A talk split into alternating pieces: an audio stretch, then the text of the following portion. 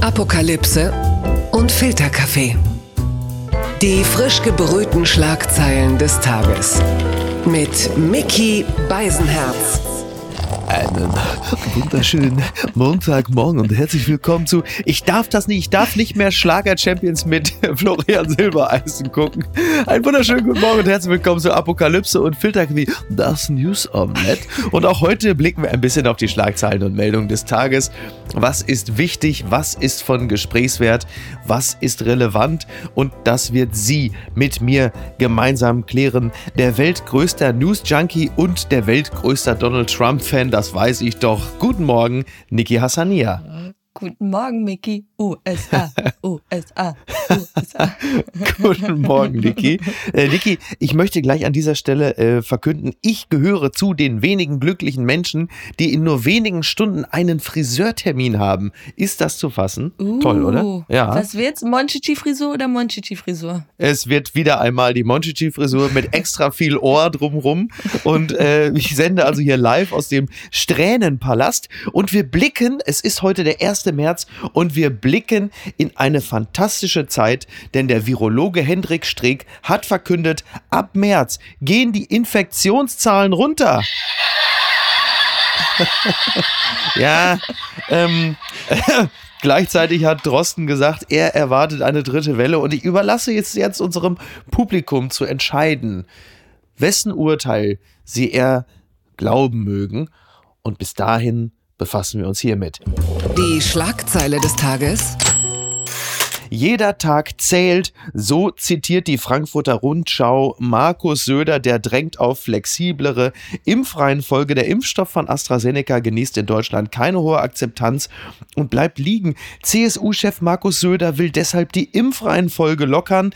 Ja, es ist so. Söder hat sich dafür ausgesprochen, bei Bedarf die Impfreihenfolge zu flexibilisieren. Laut übereinstimmenden Medienberichten schlug er vor, Hunderttausende ungenutzte Dosen aus den Depots der Bundesländer zur Impfung für alle freizugeben. Zitat, bevor er liegen bleibt, impfen wer will. Es darf keine Dose von AstraZeneca übrig bleiben oder weggeschmissen werden. Ja, äh, kommen wir jetzt demnächst noch dazu, dass es so eine Art Impfstoffcontainern gibt. Was kommt denn da auf uns zu? Und äh, wie finden wir denn diesen Vorschlag überhaupt? Ich finde es einfach PR-technisch gerade echt schlimm, weil es jetzt wirklich so wirkt, als wäre es so ein Schrottimpfstoff. Ach, du meinst, je mehr Leute sagen, das Zeug ist gut, desto weniger glauben es die Leute? Nee, also ich, ich glaube, man sollte wirklich festhalten, es wurde einfach beschissen kommuniziert ganz Völlig. am Anfang. Völlig. Nur weil es keine Werte gab oder Studien, genauen Studien äh, gab, Mhm. wie äh, AstraZeneca auf Menschen über 65 genau wirkt, Genau. äh, hieß es dann, it's bad. Und äh, das ist natürlich falsch. Und jetzige Studien sagen ja, es ist gleichwertig wie die anderen Impfstoffe, teilweise sogar in mancherlei Hinsicht sogar noch besser. Genau. Und ich finde einfach nur dieses jetzige so, ja, wenn, bevor es liegen bleibt, äh, ruf Ja. jetzt Jürgen äh, an und Ja, es und, gibt ja jetzt wohl SMS, eine App versendet jetzt SMS an Bürger, die äh, sich das Zeug dann äh, spritzen lassen können. Ne? Und die STIKO, die Ständige Impfkommission, empfiehlt das Mittel bisher nur für Menschen unter 65 Jahren, hat aber angekündigt, ihre Empfehlung rasch zu ändern. Na, herzlichen Glückwunsch. Es ist kommunikativ halt einfach so wahnsinnig viel schiefgelaufen, weil auch wieder einmal in Deutschland äh, Bedenken überwogen und man dann halt auch ein wenig mutlos war, dann auch mal zu sagen, weißt du was, scheiß drauf, wir sagen jetzt einfach, wir machen das. Das ist natürlich ein bisschen, also wir müssen ja in Deutschland, wir wollen das ja auch mal loben, ja, wenn wir das mal vergleichen mit der Impfstoffzulassung und Medikamenten in den USA. Ich glaube, das wollen wir in Deutschland auch nicht. Ja, äh, schöne Grüße an die FDA in den USA, die Food and Drug Administration. Die geben den Impfstoffen ja gerade die ganzen Zulassungen oder Notfallzulassungen. Und das funktioniert zwar sehr unbürokratisch da, aber das merkt man ja auch, wenn man in den USA mal war, was es da für Süßigkeiten gibt, die hier einfach nicht auf dem Markt erlaubt sind, weil Ja. es da so abläuft, dass ähm, erstens die ganzen Firmen, die die Produkte rausbringen, selbst ihr Zeug testen müssen und ihre Ergebnisse vorlegen und dann wird's zugelassen, bis ja. Jemand sagt, ey, mein Cousin ist daran gestorben und dann wird's vom Markt genommen. Also die Behörde, die staatliche Behörde muss nachweisen, dass etwas toxisch ist, ja. dass etwas äh, schiefgelaufen ist, bis es dann vom Markt genommen wird. Und das ist natürlich echt gruselig und da äh, lobe ich mir doch die EU-Behörden. Auf der anderen Seite dauert es dann hier eben auch länger und es ist alles ja. viel bürokratischer. Genau, also wir, wir halten fest, es ist derzeit ein kommunikatives Desaster. Äh, jetzt äh, liegt quasi das Kind im Brunnen, beziehungsweise AstraZeneca ungenutzt irgendwo rum. Und jetzt muss man das Ganze natürlich irgendwie ein bisschen anschieben, dass die Akzeptanz steigt, weil nochmal das Zeug ist gut. Und äh, es gibt ja jetzt mehrere Stimmen, natürlich die Bildzeitung voran, aber auch äh, irgendwelche Mediziner, die jetzt sagen, Angela Merkel solle live im TV geimpft werden. So, also, ja, dann so wird die dann so, also wie so eine Kuh, die irgendwo reingeschoben wird, wie das Klonschaf Dolly dann so, also ganz seltsam, so Merkel packt die Gans aus, ich will ins Gym. Ähm, also das immerhin, ist ja immerhin wären das die äh, Impfstoffe, die alle transparent äh, studiert und getestet worden sind. Im Gegensatz zu äh, Viktor Orban in Ungarn, ja. der sich ja jetzt öffentlich mit dem chinesischen Impfstoff so. äh, hat behandeln lassen. Und da ja äh, habe ich mir direkt vorgestellt, dass Ungarn jetzt demnächst als Incentive von China so eine Gas Pipeline bekommt. Ja. ja. gut, ich meine, Orban kannst du auch nur erledigen, wenn du ihm Weihwasser spritzt. Aber also die, die sollen, Merkel die sollen einfach nicht nennen, welcher Impfstoff das ist. Das heißt, du wirst geimpft gegen Corona, fertig. Und dann hat man da zu sein. Und ich äh, ja. bin jetzt dafür, dass man einfach den Namen nicht mehr nennen muss. Fertig. Ach so, ja, finde ich ehrlicherweise auch gar keine schlechte Idee, weil es ist ja wirklich, also nochmal, vor ein paar Monaten waren wir dankbar und jetzt haben wir diesen Impfsnobismus. Und äh, niemand ist gestorben. Niemand ist an diesem Impfstoff genau. gestorben. Nach einer Gelbfieberimpfung liegt man teilweise mit Schüttelfrost und Fieber drei Tage platt. Ja. Nochmal, gebt mir euren Impftermin. Ich, ich gehe dahin. Ja, sowieso. Ich ramm mir das Zeug in den Hals. Sofort. Ich. Sofort in den Hals. Es ist, es ist wirklich interessant, aber dieser Gedanke, Merkel solle sich dann doch bitte live im TV, ich sage auch, wenn ich erfolgreiches Spritzen setzen im Fernsehen sehen will, dann gucke ich Christiane F. bei Amazon. Aber es ist natürlich andererseits auch eigentlich irre und so ultra deutsch, dass die Bundeskanzlerin artig wartet, bis sie äh, dran ist in Impfgruppe 3. Das muss man sich mal vorstellen. Das wird sie in keinem anderen Land erleben. Äh, also das ist Nun wirklich falsche Bescheidenheit. So. Drängel sie doch nicht. Nein, aber dass sie von sich aus, sie ist doch nur, also systemrelevanter kann ein Mensch doch nicht sein. Äh, ich würde ja sogar Andreas Bovenschulte priorisieren. Du weißt nicht, wer Andreas Bovenschulte ist, oder? Doch, doch. Ja? Ja, ich weiß, ich habe den eigentlich nur als Beispiel genommen, weil einfach niemand weiß, wer Andreas Bovenschulte ist. Den, den, Bürgermeister von Bremen, nur um mal zu verdeutlichen, dass selbst der für mich prioritär zu behandeln wäre.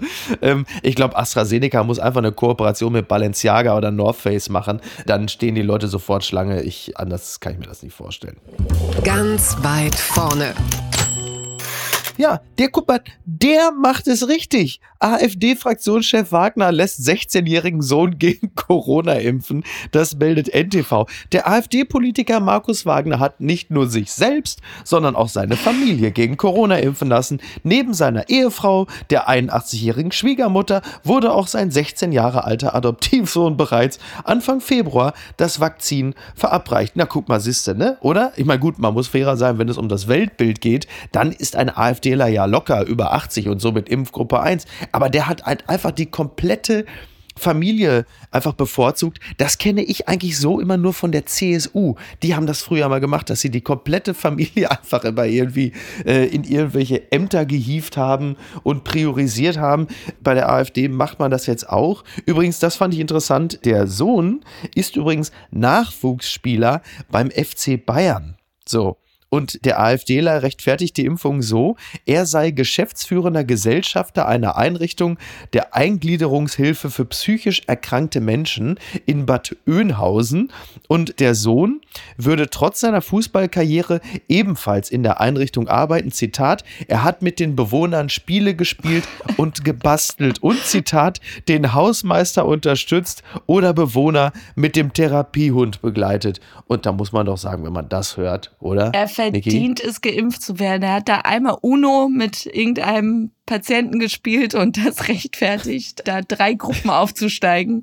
Ja, Win. Genau, oder? Der hat also der der AfD, der, der hat, der hat einmal Risiko gespielt äh, mit einem aus dem halben, aber mit dem Brett seines Vaters, wo einfach Deutschland sehr groß auf der Karte ist. Ja, also äh, ich denke, äh, der Mann wird äh, vielleicht schon morgen Abend bei Lanz abends sitzen und wird dann von Lanz auch gegrillt. So wie der OB von Halle oder was, ne? War das, ne? Genau, ich, ja. genau. Ich, ich finde auch die Forderung ähm, nach härteren Strafen für Impfdrängler auch interessant. Wie viel war es? 25.000? 25.000, ja. 25.000. Wo ich mir dachte, äh, ja, wenn, wenn man vermögend ist, das wäre es mir wert, meine Familie vor einer tödlichen Krankheit priorisiert schützen zu lassen. Klar, die ganzen Superreichen äh, sagen natürlich sofort, klar, 25.000, äh, wo soll ich hin überweisen? Ja, ja, Genau. absolut. Auch das sollte man vielleicht ein bisschen anteilig, äh, angeglichen ans Gehalt verlangen. Äh, ansonsten sind wir dann ganz schnell wieder bei den äh, Strafen, wenn Fußballprofis ohne Führerschein durch die Gegend fahren. Aber äh, das wollen wir denen jetzt ausnahmsweise mal nicht anlasten. Blattgold. Bund-Länder-Gipfel. Der Trend ist gesetzt. Es wird um Öffnung gehen. Das schreibt die Welt. Vor dem nächsten Bund-Länder-Gipfel überwiegen die Forderungen, den Lockdown schrittweise zurückzunehmen. Die Menschen wollen nicht länger warten, bis die Inzidenzen überall niedrig sind. Der Druck auf die Politik wächst. Endlich einen, Zitat, Perspektivplan vorzulegen. Genau, am Mittwoch trifft man sich wieder, Merkel und die MinisterpräsidentInnen, und dann geht es sicherlich ein wenig in Richtung Lockerung oder zumindest Hoffnungs, Öffnungsperspektiven. Also zumindest drängt ja auch darauf die rheinland-pfälzische Ministerpräsidentin Malu Dreyer. Zitat, am Mittwoch müsse es ein echtes Signal an die Bevölkerung, aber auch an die Wirtschaft geben. Äh, sie sagt auch, äh, da müssen wir jetzt nochmal richtig Druck reingeben.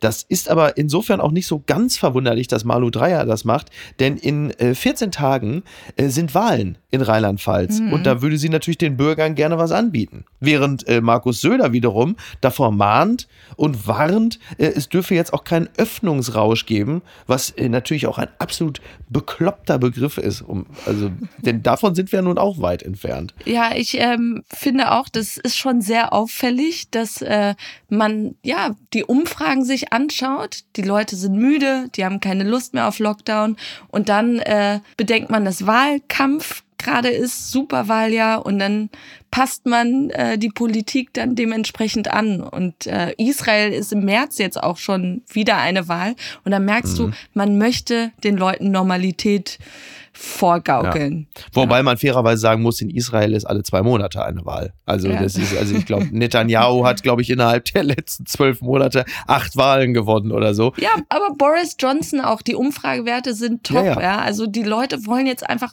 schöne Nachrichten hören. Es ist dann auch egal, Ja. ob es mit der Realität äh, übereinstimmt. Ich sag nur, Mutante sind unterwegs. Und ja, ich kann es ja auch verstehen. Ich bin ja auch zwiegespalten. Ich, ich kann es auch komplett verstehen. Es gibt ja auch jetzt eine Trendumkehr, was die Umfragen angeht. Also du merkst, so langsam ist die Mehrheit, die sonst für Verschärfung war oder eine Fortsetzung des Lockdowns. Jetzt äh, ist es äh, zumindest laut einiger Umfragen das erste Mal so, dass die Mehrheit für Lockerung ist. Zur Wahrheit gehört aber auch zum Beispiel, dass Tschechien, die vor wann? Zwei Wochen, drei Wochen aufgemacht haben, jetzt schon wieder dreiwöchig, also in den nächsten drei Wochen äh, schon wieder Einschränkungen haben. Deutschland liefert übrigens irgendwie 15.000 Dosen Impfstoff. Also das gehört natürlich auch zur Wahrheit. Versprechen kannst du vieles. Am Ende äh, bestimmen doch die Inzidenzen wieder das Geschehen. Also das ist ja naheliegend. Äh, je mehr geöffnet wird, desto höher äh, gehen auch die Fallzahlen. Die Frage ist halt immer nur, wie viel kann man sich am Ende erlauben? Und wenn du natürlich viel impfst und die Todesrate runtergeht und das ist ja auch in England beispielsweise und auch in Israel der Fall. Dann kann man sich sicherlich auch ein bisschen erlauben. Aber auch da wieder testen, testen, testen und nachverfolgen. Und zu dem Thema war ja äh, gestern Abend bei Anne Will saß ja Smudo, der äh, mir als Jahrgang 77 noch als Rapper um es mal sehr wohlwollend auszudrücken, äh, bekannt ist. Und der sitzt jetzt plötzlich da und entwickelt eine äh, digitale Nachverfolgungs-App, äh, die sogenannte Luca-App, die äh, zu funktionieren scheint, weil man sich über einen QR-Code überall irgendwie einloggt und wieder ausloggt und die digitale Nachverfolgung in Verbindung mit den Gesundheitsämtern offensichtlich etwas besser funktioniert als, Als diese ähm, Zettelchen mit Bleistift, meinst du, in den Restaurants von einem halben Jahr? Ja, naja, die, Kon Ja. die Kontaktnachverfolgung in Deutschland mit den Zettelchen, die Gesundheitsämter war bislang eigentlich eher so, äh, ist es die da, die da, die da, die da, die da, ist es die da, die da, die da oder die da. Ähm, das war, das war Kontaktnachverfolgung äh, so bislang. In, äh, Ich habe die Ja. App ja. Ja. ja, ich habe die App jetzt. Super. Ja, ich glaube sowieso, dass seit der, dem Auftritt äh, von, ähm, ich wollte ihn, weiß wie ich ihn jetzt schon nennen wollte, Wie? äh, den Luca Toni.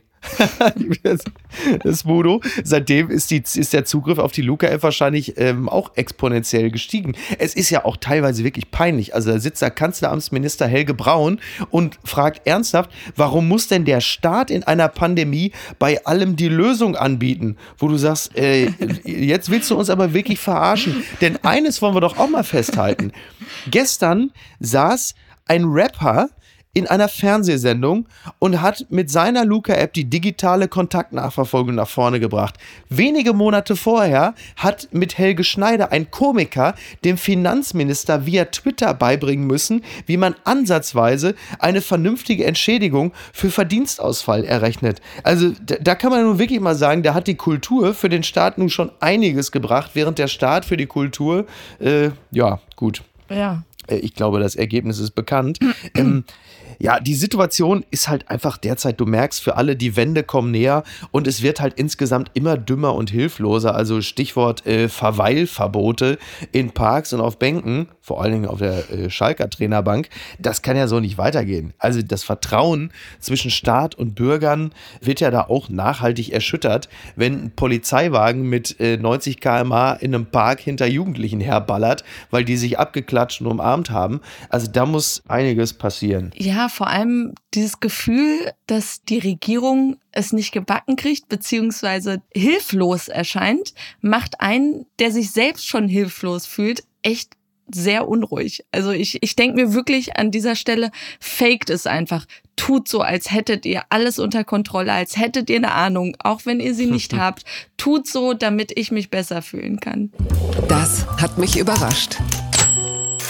NTV schreibt, Chirurg operiert Patienten während Zoom-Online-Gerichtstermin. In Kalifornien haben sich bei einem Online-Gerichtstermin ungewöhnliche Szenen abgespielt. Ein Arzt ist virtuell zu einem Prozess erschienen, während er sich augenscheinlich mitten in einer OP mit einem Patienten befand.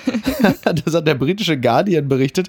Das finde ich sehr interessant. Also dieser Arzt war dann äh, über Video zu sehen, äh, wie er sich in OP-Kleidung über einen Patienten beugte, als der Richter ihn fragte, ob er gerade einen Eingriff durchführe. Ja, ich bin gerade in einem Operationssaal. Und da hat der Richter dann auch gesagt, ob das jetzt so angemessen sei, ob man das nicht vielleicht äh, ein andermal machen solle. Also ist schon spannend. Ich meine, die einen, äh, das kennt man von zu Hause, die einen haben bei der Zoom-Konferenz unterm Bildschirm die Hose offen und er gleich einen kompletten Brustkorb. Ne, ist es doch auch mal was. Ähm, Ja, aber Ja. man muss fairerweise sagen, er war nicht alleine. Da war noch ein Chirurg mit im Raum und ich war einfach interessiert, was das äh, für ein Prozess war. Also was er falsch gemacht hatte, was das für ein Ja. Vergehen war. Und es war einfach irgendwie so ein Straßenverkehrsdelikt, äh, Verkehrsdelikt, so, okay. was ja in den USA immer so äh, öffentlich gemacht werden muss. ah. Ja. Wobei er hätte doch theoretisch auch einfach sagen können, nee, nee, äh, das ist so ein lustiger Bildschirmhintergrund.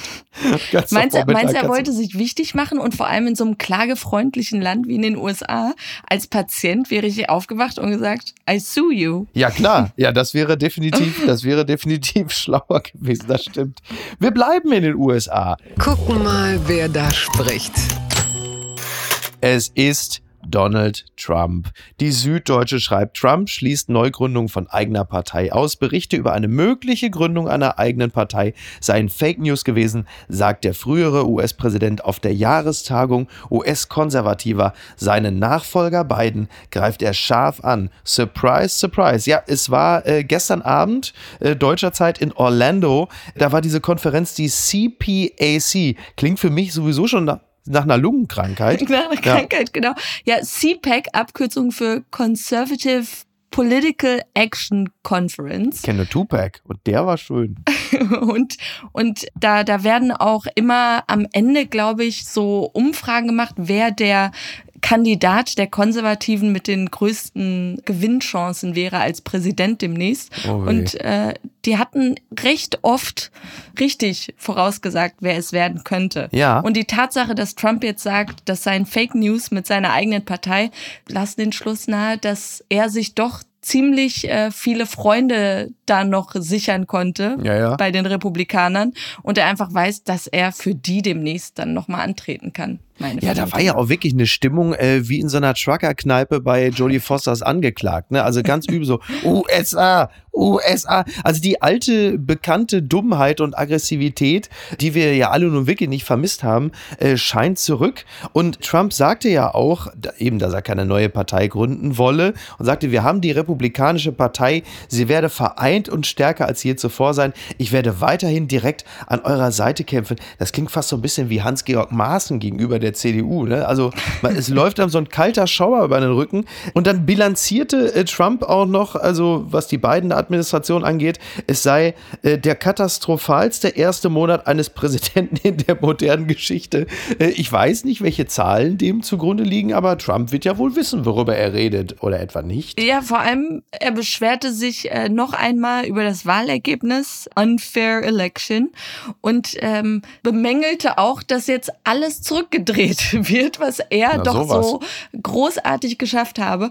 Und ähm, ich fand dieses Whataboutism, was er die ganze Zeit schon macht, aber äh, dass er dann den Leuten so sagt, äh, ja, ihr könnt nicht mal in Restaurants gehen, weil alles wegen Corona geschlossen hat und gleichzeitig dürfen demnächst Millionen von äh, Menschen in unser Land einreisen, von denen niemand Mhm. weiß, wer sie wirklich sind. Und da denkst du dir, oh boy. Ja, aber er spielt halt wieder die Greatest Hits, ne? Also es ist halt einfach, es ist wieder, es Genau, halt wieder der Ex Fremdenfeindlichkeit, ja. Genau, der ganze Kram, den wir schon kennen. Und ähm, ja, here we go again. Unterm Radar. Die Tagesschau schreibt, SPD-Wahlprogramm, Vermögensteuer und klimaneutral bis 2050. Die SPD-Spitze hat ihr Wahlprogramm ausgearbeitet. Der Entwurf soll heute vorgestellt werden, liegt der ARD jedoch bereits vor. Unter anderem fordern die Sozialdemokraten höhere Steuern für hohe Einkommen und Vermögen. Und, Niki, und bist du auch so aufgepeitscht? Das Wort Vermögensteuer, man hört es seit Jahren bei der SPD. Es wurde nie wirklich verfolgt und äh, ganz ehrlich, sorgt einfach dafür, dass die Steuern, die bezahlt werden müssen, bezahlt werden und es dann nicht so viele Schlupflöcher gibt, wie es sie derzeit gibt. Also einfach das, was an Regularien da sind, nachverfolgen und richtig machen. Und das auch da ist Nachverfolgung ganz wichtig. Ne? Es könnte so einfach sein, ist es aber nicht. Ich finde ich find's einfach boring. Ja. Okay, dann machen wir weiter. Die gute Tat des Tages. Kommt von Global News. Ich zitiere: Man faked his own kidnapping because he didn't want to go to work. Sometimes you just don't want to go to work. Maybe you suck it up and go anyway. Or maybe you just call in sick. Perhaps you make up a fake emergency, such as a burst pipe in your house or a death in your family. Or maybe you tie yourself up and throw yourself on the side of the road to fake your own kidnapping. Also, also das finde ich wirklich, also jetzt mal auf, äh, auf Deutsch, da hat dann jemand einfach keinen Bock gehabt zu arbeiten und hat dann gesagt, ja, dann äh, tue ich einfach so, als sei ich entführt worden. Niki, was ist da geschehen? Also der Typ hat sich selbst zusammengeschlagen, hat sich die Hände geknebelt, ähm, sich ein Tuch in den Mund gestopft Das ist auch nicht einfach. und dann einfach an so einem Straßenrand äh, sich hingeworfen und behauptet, äh, dass er entführt worden sei und jetzt freigelassen und sein Vater sei vermögend und deshalb sei er entführt worden. Ja. Und die Polizisten haben relativ schnell herausgefunden, alles erstunken und erlogen. Und als sie ihn mit der Beweislast konfrontiert haben, dass alles nur Fake sei, hat er es dann zugegeben und gesagt, ich wollte nicht arbeiten gehen. Und, und die Mühe, der, die er sich auch gemacht hat, das finde ich so toll. Ja. Wirklich. Allein dafür verdient er, Mitarbeiter des Monats genannt zu werden. Ja, und dieser Commander Mark Tessero vom Coolidge Police Department äh, sagte dann aber auch, äh, das war eine gewaltige Verschwendung von Polizei, Feuerwehr und äh, Notärzten. Ähm, wobei ich finde auch, also gebt dem Mann eine Medaille. Also für diesen Einsatz, ne, ich glaube, Jens Spahn überlegt auch gerade, an welcher Stelle auf dem Arbeitsweg er sich aus dem A8 schmeißt. Ich glaube, der hat gerade auch nicht so wahnsinnig viel Lust zur Arbeit zu kommen. Was ist denn da schiefgelaufen? Die BBC meldet, heute sind wir sehr international, Indi aber es ist auch zu gut. Indian man killed by his own bird during cockfight. A cockerel that had been fitted with a knife for an illegal cockfight has killed its owner in southern India. The bird's owner was impaled in the groin by the knife as the animal tried to escape. The man died on the way to hospital from a loss of blood. Also es scheint offensichtlich sehr beliebt zu sein da im, äh, im Süden Indiens, dass es äh, illegale Hahnkämpfe gibt. Und dann äh, hatte der Besitzer offensichtlich gedacht, na komm, dann präpariere ich den Hahn doch mal äh, an den äh, Krallen unten mit sieben Zentimeter langen Klingen. So, und dann ist äh, der Hahn, hat dann versucht abzuhauen, hat er versucht ihn zu fangen. Dann hat der Hahn ihn aufgeschlitzt. Also quasi Kükenschreddern, aber mal umgekehrt. So Wiesenhof, Judgment Day. Als ich die Headline gelesen habe, dachte ich wirklich, ich, ich dachte, das wäre irgendwie so eine dumme Version von Prometheus, äh, wo der Hahn ihm Oh. irgendwie die Augen ausgepickt hat oder so. Aber dann kam ja diese Zusatzinfo mit den angebundenen Messern. Wahnsinn.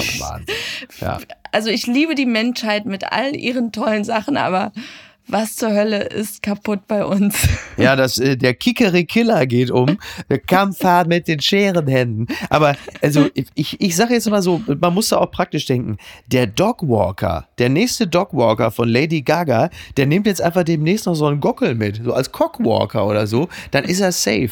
Äh, ne, ich muss ganz klar sagen, äh, es ist ein Mensch gestorben. Das wollen wir an dieser Stelle festhalten. Aber wir müssen auch sagen, dass Hahnenkämpfe generell eine sehr, sehr miese Angelegenheit sind. Und er hat die Und- Killermaschine selbst dazu gezüchtet, so zu werden. Ja, wirklich. Also, ne? Rest in Peace.